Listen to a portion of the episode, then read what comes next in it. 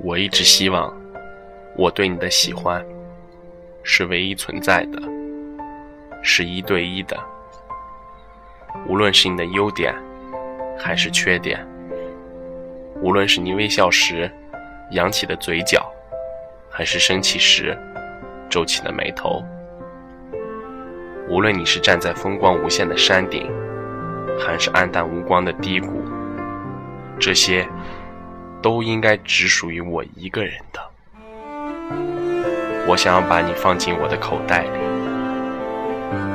我不想让那么多并不是我的家伙也喜欢上你。我不想让你成为别人的口头好和心头爱。我不想让你得到更多不相干的人的崇拜和迷恋。这是我埋在心里最隐秘角落的秘密。我想把你藏起来，我不需要更多的人的理解，我是赞同，因为我喜欢你这件事，只要我自己清楚就足够了。不够大气，不够从容，可这就是我喜欢你的方式。我们对自己所珍爱的，更多时候。实在是有些过于要求完美了。这份爱，就像是养在玻璃罩下、弱不禁风的玫瑰，一点点的质疑和误解，一点点的忽略和怀疑，对玫瑰来说，大概都是致命的吧。就这样，把你偷偷的带着，去到一个只有我们俩的星球上去生存。这样不行吗？我们这样如履薄冰的想着，日复一日的盼着，感情最终还是想要霸占的更多。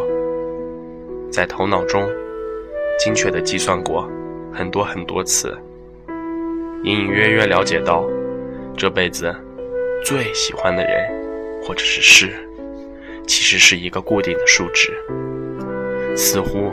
有越多的人知道，属于自己的那个被除法计算之后得来的部分，就会越加稀少。于是，我们变得更加刻薄，更加小心翼翼。喜欢的人是如此，喜欢的歌，自然也难逃其中。每次看综艺节目，看各类晚会，我都希望那些明星。唱一些我熟悉的歌，但不要唱我最喜欢的歌。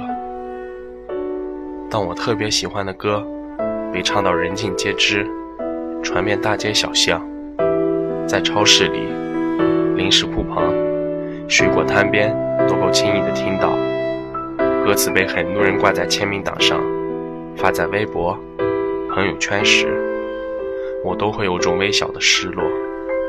像是一个藏在心里最深处的秘密，被外人不小心戳破了。我没来由的觉得很委屈，可我也只能忍着，什么都不能说。喜欢的偶像明星，或者是作家，通过某个作品仿佛一夜成名，一下子微博粉丝暴涨十几万，而我的心情。也突然一下子变得那么焦急。会有人比我更了解你没成名之前的过去吗？会有人像我一样悲伤时就想到你，然后觉得浑身很有力量吗？会有人不单单喜欢你的作品，而像我一样更喜欢你的为人吗？正是因为这些难以摧毁的偏执，我努力去尝试证明自己的爱与众不同。到最后，才发现，其实这些都不是最重要的。因为当所有人都开始喜欢你之后，我就不会再轻易表露出我喜欢你了。我慢慢的关紧那扇沉甸甸的门，锁在心里，日复一日的把守着。里面究竟藏了些什么，外人无从知晓。他们也无法目测这门之后的空间有多大，有多深。这里面住着一个你，只有我自己知道。我开始理解孤独星球中小王子的落寂和无助。